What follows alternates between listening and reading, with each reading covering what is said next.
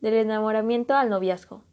El enamoramiento en los adolescentes es muy común, ya que es la primera etapa del amor, etapa donde los adolescentes empiezan a experimentar gustos y, por qué no decir, el enamoramiento. En la vida se suele vivir muchos enamoramientos y pocos llegan al noviazgo, etapa que antecede al matrimonio. En pocas palabras, podríamos definir que el noviazgo es una relación entre dos enamorados que desean conocerse mejor con la posibilidad de ver si algún día podrían terminar casándose. Para que una relación surja, los enamorados deben conocer a la persona, tener en claro qué relación quieren tener y por último conocer los valores de la persona.